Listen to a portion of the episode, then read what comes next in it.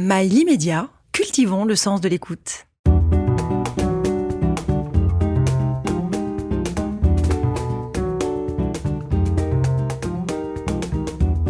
Conversation intime avec Catherine Sellac. Conversation intime avec qui? Prénom et nom. Prénom Barbara, nom Carlotti. Barbara en raison de la chanteuse? Alors je pense oui, parce que ma, ma mère était une grande fan de Barbara. Ouais. Votre euh, profession? Autrice, compositrice, interprète. Votre défaut majeur L'impatience. Votre qualité principale? Hmm. La générosité. Et une philosophie de vie? Épicurienne. Mhm. Pas mal, ça commence bien. Bonjour Barbara Carlotti. Qu'est-ce que c'est l'intime puisqu'il s'agit d'une conversation intime? Oh, L'intime, c'est tout ce qui se vit à l'intérieur de nous. Je pense euh, tout ce qui nous concerne et que peut-être les autres ne savent pas. C'est du domaine du privé? Pas forcément. Est-ce que c'est du domaine du secret? Pas forcément non plus. Je pense que l'intime est politique. C'est ce que vous dites d'ailleurs. Mais comment vous pouvez l'expliquer? Ça, c'est une longue conversation, je pense, mais en tout cas, si je devais résumer, je dirais que tout ce qu'on, tout ce qui nous constitue, tout ce qu'on apprend dans la vie euh, est forcément euh, influencé par euh, la société, les règles de la société, et donc il me semble qu'on ne peut pas se départir de cette dimension sociale, donc politique. Et est-ce que la sexualité est politique? Alors je pense oui.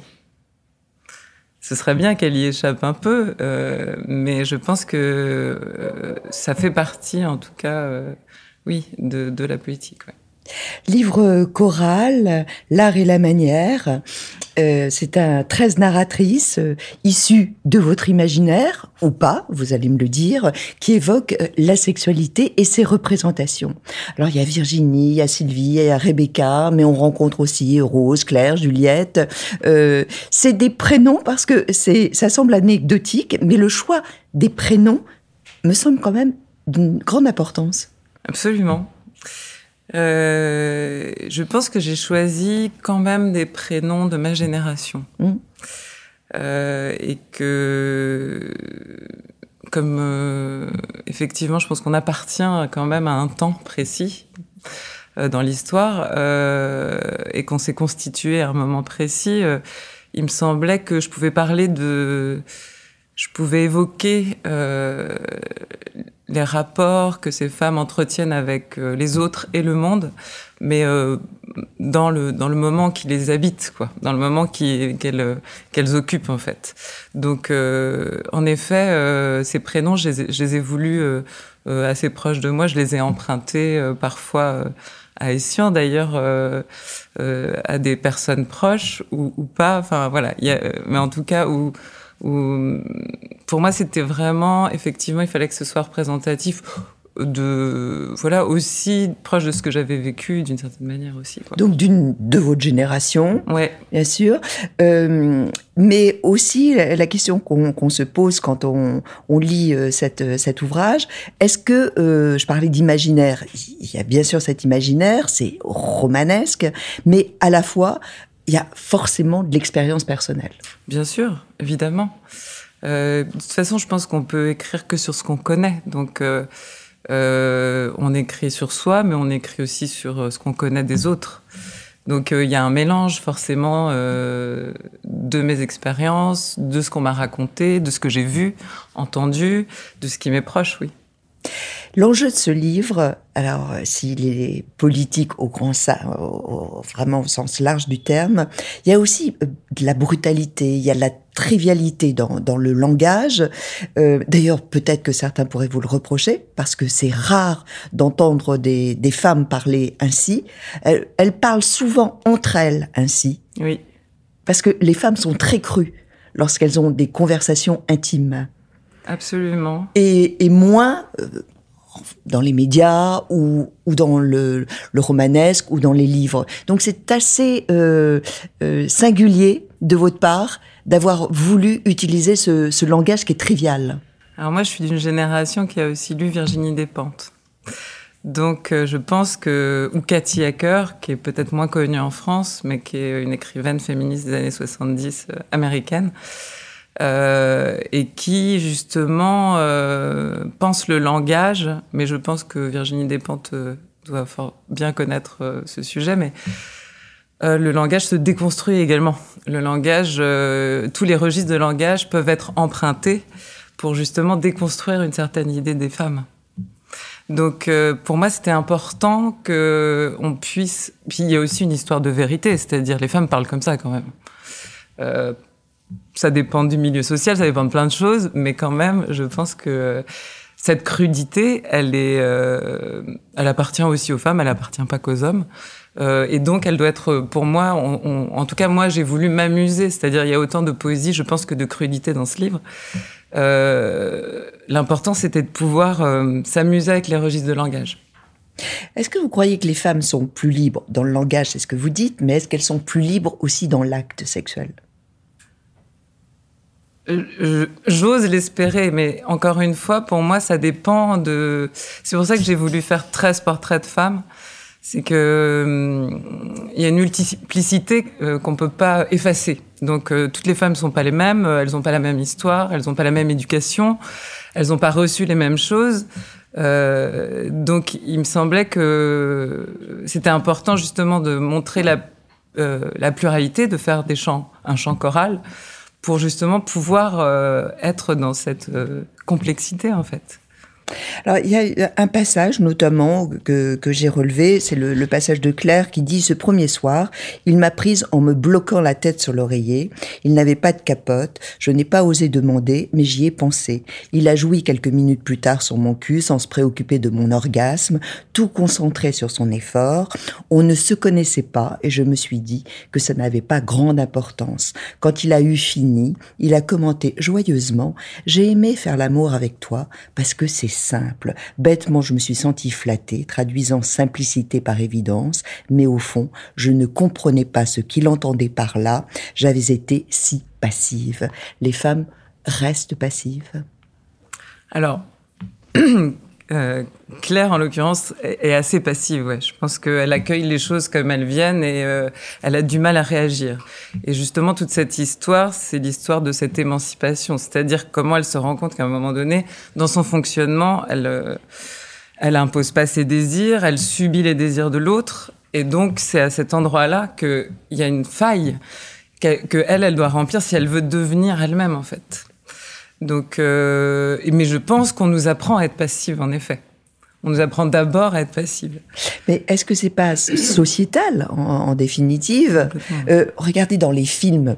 Euh, on, on, voit rarement des positions autres que la position du missionnaire. Oui, oui, oui, complètement. Et certaines actrices, d'ailleurs, les refusent aujourd'hui par contrat. Oui, ben, je pense que de toute façon, on, a, on, est, on est élevé, tout est fait quand même, euh, tout est fait autour des hommes pour qu'ils gardent leur, euh, leur position dominante. Donc, forcément, ça va aussi, ça s'applique aussi à la sexualité, évidemment, quoi. Et euh, parce que l'homme doit être viril, donc c'est lui qui doit dominer, donc c'est lui qui doit être au-dessus. Euh, simplement, enfin, c'est vraiment dans des détails assez simples finalement que tout ça s'exprime. Euh, donc, euh, en effet, euh, on nous apprend ça. On nous apprend d'abord à accueillir. On nous apprend à aider. On nous j'écoutais des hier j'écoutais des... une émission sur Simone de Beauvoir. Euh, voilà, c'est ce qu'elle déconstruit aussi, c'est-à-dire euh, être une jeune fille d'abord rangée, d'abord au service de l'autre, de l'homme en l'occurrence. Alors à son époque, c'était encore, je pense, plus affirmé. Il y avait, il y avait eu moins de révolution aussi frontale que celle qu'on a eue euh, depuis les années 60, quoi. Il y en a eu, hein, il y en a eu avant, mais euh, disons que on a gagné quand même beaucoup de place et on, et on peut le dire aujourd'hui beaucoup plus euh, directement, quoi. Est-ce que vous pensez que les femmes aujourd'hui sont néanmoins plus entreprenantes? Elles savent mieux, par exemple, diriger les hommes euh, pour obtenir leur propre plaisir? Alors, je pense qu'on a gagné euh, effectivement dans l'expression du désir, ça c'est sûr. On a aussi gagné dans, enfin il suffit de voir des personnalités comme Beyoncé. enfin voilà, il y a des. Maintenant on a des grands modèles de femmes euh, dirigeantes. Moi je trouve que le la ligne, ce serait plutôt d'avoir euh, une forme d'égalité totale qui permette un échange et puis un rapport de force, quoi. Moi, c'est ce que je déplore. Mais c'est vrai que pour s'imposer, il faut ce rapport de force aussi et il faut pouvoir diriger. Donc, euh, mais on a gagné, oui, on a gagné quand même beaucoup. Après, je pense que en fonction, enfin, encore, c'est ce que je disais tout à l'heure, c'est-à-dire en fonction de ce qu'on a reçu comme éducation, c'est c'est plus ou moins difficile d'accéder à ça. Le plaisir féminin, c'est un, un, sondage. Hein. Le plaisir féminin est ressenti seulement par 65% des femmes pour 95% des hommes qui disent avoir, eux, un orgasme. La, différence est quand même assez considérable, c'est-à-dire que l'homme a, à tout prix et, euh, et, à chaque acte sexuel a un plaisir qui est formulé par l'orgasme, et la femme a seulement à 65%. C'est peu comme pourcentage. Je pense que ça vient essentiellement du fait qu'on n'a pas appris euh, les femmes à connaître, euh, aux femmes à connaître leur corps. Et donc, euh, ça passe simplement déjà par des manuels d'éducation sexuelle dans lesquels, par exemple, le clitoris n'était jamais montré. le point G, on l'a découvert tardivement. Le point G n'existe pas vraiment. En fait, c'est simplement qu'on ne connaît pas l'organe sexuel de plaisir de la femme aussi, alors que celui de l'homme, il a été très détaillé. Euh, il y a eu beaucoup plus de recherches. Et puis c'est une évidence. Oui, et puis il y, a plus d'évidence. Et puis alors il y a, y a, toujours cette idée que euh, la femme serait un trou. Euh, alors qu'est-ce qu'on fait de, de, cette béance? Enfin, il y a, y a, je trouve que, enfin, c'est des, c'est des sujets extrêmement épineux, mais quand même, je pense que ça passe effectivement par cette éducation où, où on, et puis on était censé être incomplète d'où vient cette incomplétude euh, Enfin voilà, c'est toutes ces questions en fait que ça pose. À partir du moment, je pense, où on apprend déjà une femme à connaître son corps, elle pourra s'en servir et elle pourra se connaître mieux et connaître mieux d'où vient son plaisir. Quoi. Est-ce que le Kama Sutra, pour vous, euh, Barbara, c'est une, un livre de référence? Pas du tout. non, parce que je pense que ça, encore une fois, c'est un livre qui, qui va dans le sens de la sexualité masculine avant tout. Et la femme est là. Alors, euh, ce qui est décrit dans le Kama Sutra, je le connais pas du tout. Je l'ai, je l'ai feuilleté. Euh, mais je, en fait, je m'en suis fait une idée un peu rapidement, mais j'ai assez vite vu que bon, voilà, la femme est encore là pour accueillir euh, le plaisir de l'autre, quoi. Donc euh, non, il faut. Enfin, je pense que c'est pas du tout le, bon manuel, en tout cas pour les femmes.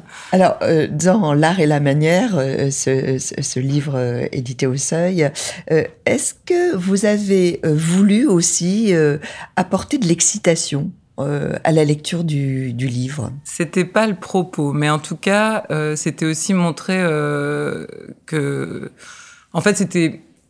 Je me suis posé la question parce que euh, c'est sûr que je voulais pas du tout faire euh, Vénus Erotica de Anaïs Nin, bien que je l'ai lu avec beaucoup de plaisir et que j'adore Anaïs Nin, son écriture, son journal, etc. Ça m'a passionné vraiment. Mais euh, je pense que la démarche d'Anaïs Nin, d'abord, ça venait pas d'elle. Euh, Vénus Erotica, c'est des commandes, en fait. C'est des commandes pour exciter les hommes. Moi, mon propos, c'était justement de décaler et de dire... Euh, tout ce, la, le, le, je pense que la littérature érotique en soi, c'est une littérature qui est faite pour exciter les hommes, quoi. Donc, je n'ai pas envie de me situer là. Mon intention, c'était de montrer euh, plein de femmes qui à un moment donné, euh, euh, réfléchissent, arrivent à prendre conscience de, certaines, de certains mécanismes qui les relient aux hommes. Et dans ce mécanisme, il y a forcément du, de la sexualité. Et donc, c'était montrer la sexualité au même titre que je pouvais montrer euh, d'autres. D'ailleurs, il y a des nouvelles dans lesquelles la sexualité n'est pas présente au sens propre, mais c'était, c'était justement, euh, elle n'est pas décrite, mais c'était justement euh, pouvoir euh, avoir une sorte de panorama aussi qui fasse qu'on puisse comprendre que la sexualité est, est à un endroit qui est, euh, enfin, mériterait d'être débattu au même endroit que les autres dimensions de la vie. C'est curieux que vous puissiez penser que ce, ce, livre, et, et, même si vous le souhaitez pas, puisse exciter les hommes, alors que il peut aussi exciter les femmes. Non, non, alors c'est pas ce que je dis. Je dis que mon intention à l'écriture, c'était de, de, de, placer la, dimension sexuelle au même titre que le reste des dimensions de la vie. Mais ça n'empêche pas, et au contraire, je pense que euh, le désir, le plaisir de la femme est hyper présent parce que justement c'est la liberté, c'est aussi une incitation à se libérer pour pouvoir euh, justement l'exprimer. Donc et c'est en ça que je pense que la référence à Anaïs Nin, euh, même si elle n'est pas vraiment dans le dans le livre, elle est juste évoquée une fois, mais elle est elle est là aussi pour dire, je pense que le, ce qu'a fait Anaïs Nin aussi à la littérature, c'est de montrer qu'une femme pouvait avoir des désirs, des fantasmes, du plaisir, qu'elle pouvait, euh, elle pouvait librement euh, l'exprimer. Ça, c'est sûr que c'est présent. Donc, bien sûr qu'il y a du feu dans ce livre, qu'il y a de la chaleur, qu'il y a de l'embrasement. Ah, c'est volcanique. Et que, et que, et que, effectivement, et que c'est très bien que si on éprouve aussi du plaisir à la lecture de passages érotiques. Mais pour moi, c'est aussi le sens de, du mot érotique ou, ou, du mot pornographique que je remets en question, en fait. Ah, et, dans une de, de, vos chansons, vous dites toutes les femmes sont hermaphrodites. Alors ça, et vous le répétez maintes fois. Dans, vraiment, vous insistez beaucoup euh, là-dessus. Euh, pour vous, ça, ça, signifie quoi, le, le fait qu'elle soit double? Euh, alors, il y a, y a, deux choses. Il y a l'idée, bah, c'était un peu pour parler du clitoris d'une certaine manière, euh, de façon un peu détournée, je pense.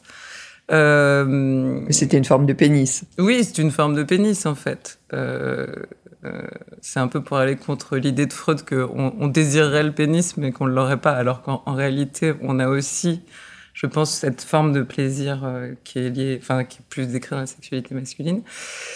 Et puis, euh, c'était aussi de dire qu'on était multiples. C'est ce que dit euh, très très bien euh, Virginia Woolf dans Orlando, en faisant passer son personnage, un personnage masculin, un personnage féminin, et qui,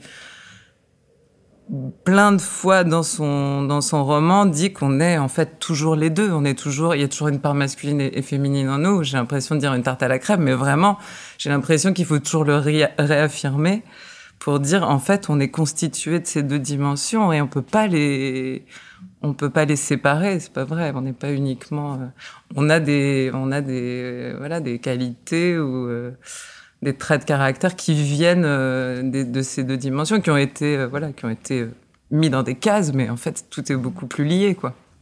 Si je vous pose une question très personnelle, quel est le mot qui vous érotise? Ah, c'est difficile ça. Je sais pas. Je pense que c'est d'abord le son, moi, qui m'érotise. Et je pense que c'est pour ça que je fais de la musique je pense qu'une voix, une voix me peut complètement me retourner, j'allais dire. non, mais vraiment, me, voilà, une voix, euh, une belle voix, euh, je sais pas quelque chose. J'ai l'impression que dans la voix, il y a, beaucoup, beaucoup de l'autre, euh, et qu'une voix à laquelle je suis sensible peut vraiment me faire perdre la tête.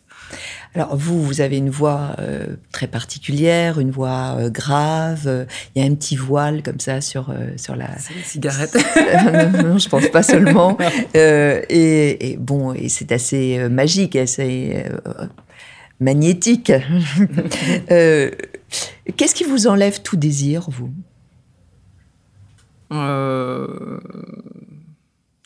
Ce qui m'enlève tout désir, je pense que c'est la hum, c'est le, droit du plus fort, c'est la volonté de dominer. Je pense que ça, ça me, ça me coupe tout élan. L'été, c'est propice euh, au vagabondage amoureux? Bien sûr. la chaleur, euh, le fait. Alors moi, quand je pense à l'été, je pense à la Corse. Ah. Je pense forcément au fait euh, aux rivières corses. Donc le cadre a une influence sur le jeu amoureux? La nature, oui. La, nature vraiment. Je pense que le, ouais, c'est vraiment le corps dans, dans, la nature sauvage qui est pour moi euh, le ouais qui, qui, qui, qui, permet en fait euh, au corps de retrouver une sensualité euh, très très vivante quoi. Et quel est le lieu alors le plus excitant pour faire l'amour? Une, euh, un coin de rivière en Corse. sur une petite grève ou Oh, sur un rocher. Sur un rocher, sur un rocher bien chaud qui a chauffé au soleil toute la journée, près d'une cascade très fraîche. Vous évoquez beaucoup euh, vos rêves. hein. Euh, Oui. Vous avez le souvenir, vous, de, de vos rêves, mais vous avez une technique aussi pour qu'ils ne s'effacent pas au réveil.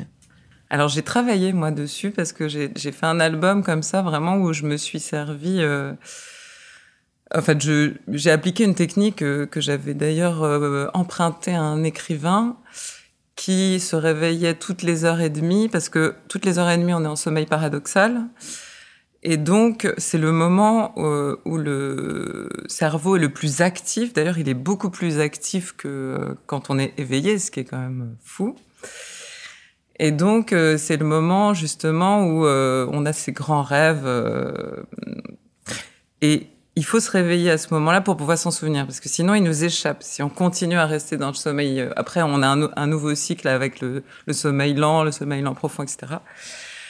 Donc, il faut, voilà, il faut se réveiller à cet endroit-là. Donc, moi, je m'étais réveillée toutes les heures et demie et je notais scrupuleusement tout ce qui me venait, mais sans vraiment euh, y réfléchir. C'est-à-dire vraiment, je- j'essayais juste de noter. Parfois, j'enregistrais. J'ai beaucoup, beaucoup d'enregistrements de, de mes rêves.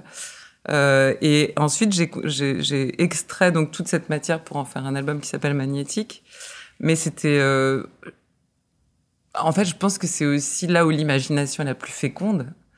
Euh, là où, en fait, le, le lobe frontal est complètement coupé à ce moment-là, donc il n'y a pas de volonté. C'est vraiment tout ce qu'on a enregistré dans la journée, mais aussi dans son passé lointain, etc., qui ressurgit, qui se métamorphose dedans et qui euh, nous donne des scénarios qui, je pense, alors ça a été pas mal euh, étudié euh, par Isabelle Arnulf à la Pitié Salpêtrière, euh, nous donne aussi des armes pour affronter le réel en fait. Donc nous prémunir du danger.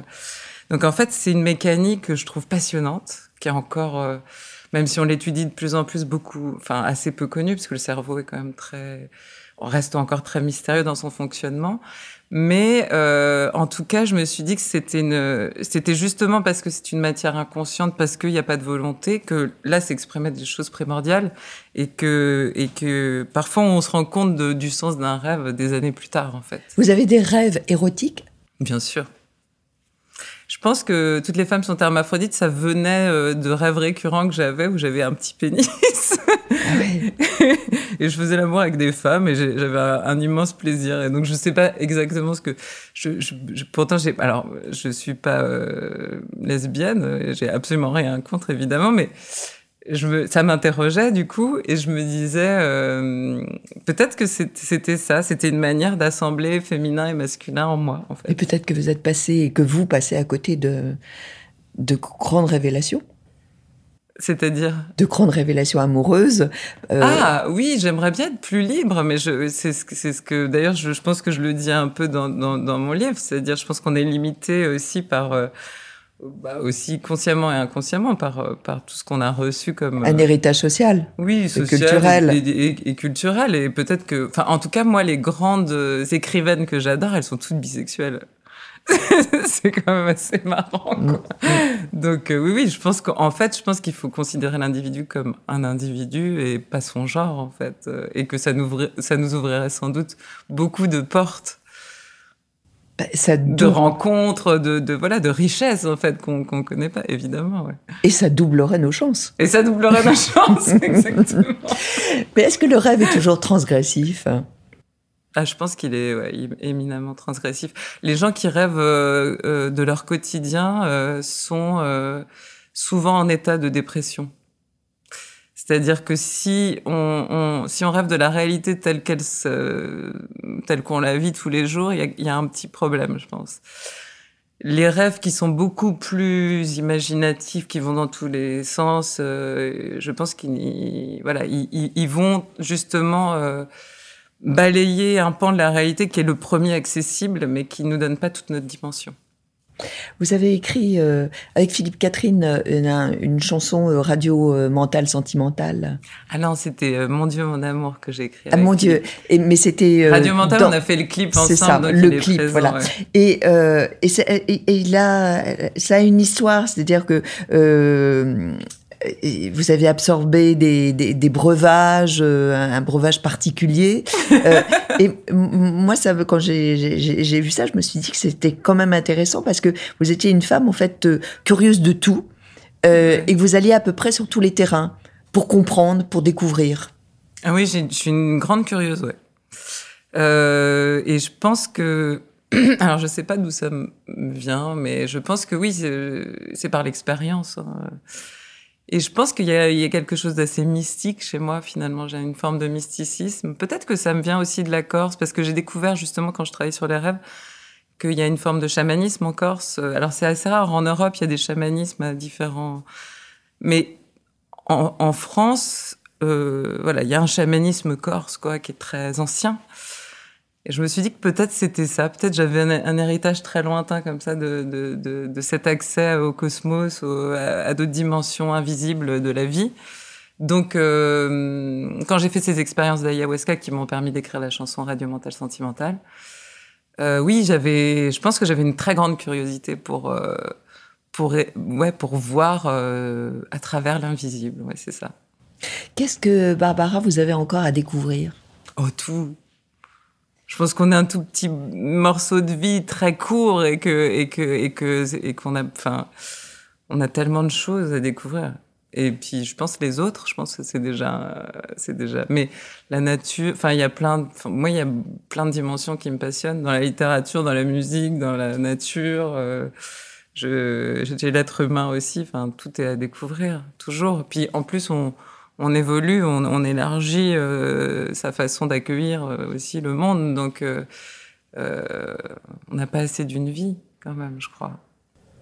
Est-ce que l'art et la manière, ces nouvelles qui sont des nouvelles sur la sexualité, même si vous n'aimez pas qu'elles soient érotiques, est-ce que ça... Alors, je me reprends. Elles le sont évidemment aussi. Néanmoins, d'accord. Néanmoins.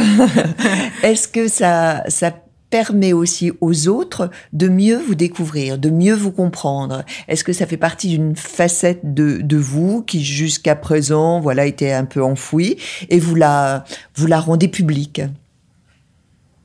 Alors, euh, une façon de voir euh, les autres, le monde, je pense qu'elle s'exprime beaucoup effectivement euh, dedans. En tout cas, quand j'écrivais, j'ai mis assez longtemps à écrire ce livre hein, parce que il y avait plein de dimensions. C'est-à-dire, il y a d'abord les histoires qu'on va raconter, puis ensuite il y a la forme.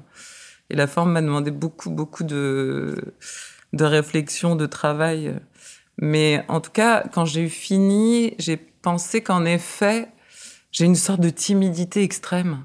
Je me suis dit tout d'un coup, oui, c'est, je pense qu'écrire un peu plus au long cours qu'une chanson, dans la chanson, on, dit des choses dans la musique, mais ces choses sont abstraites. Euh, ça montre hein, beaucoup de choses de nous, mais quand même. Et là, je me suis dit que j'avais exprimé beaucoup plus, effectivement, dans le détail, euh, dans les idées notamment. Donc euh, oui, oui, ça m'a. Je pense que c'était, c'était, c'est une façon aussi de, de, de s'exposer, ouais, très directement l'écriture. Ça fait du bien? Ça fait du bien, mais ça intimide, ça, ça, ça, ça, ça nous, ça nous demande de nous poser encore d'autres questions, en fait, de savoir si vraiment ce qu'on a écrit ou c'est assez juste, c'est exactement ce qu'on veut. En fait, mais je pense qu'on s'y reprend. De toute façon, je pense que quand on fait des chansons ou des livres ou, des films, on est toujours en train de remettre en jeu, euh, de préciser de plus en plus la façon dont on veut s'exprimer, dont on veut se montrer en fait aux autres. Il y, a ça, je pense, dans l'acte de l'artiste en fait. C'est aussi un acte d'amour? C'est un acte d'amour, oui, bien sûr. Merci beaucoup, Papa Carlotti. C'était une conversation intime avec vous, très intime. très, très intime. Prochaine conversation intime la semaine prochaine. Mais très agréable. Merci. Sur My Media.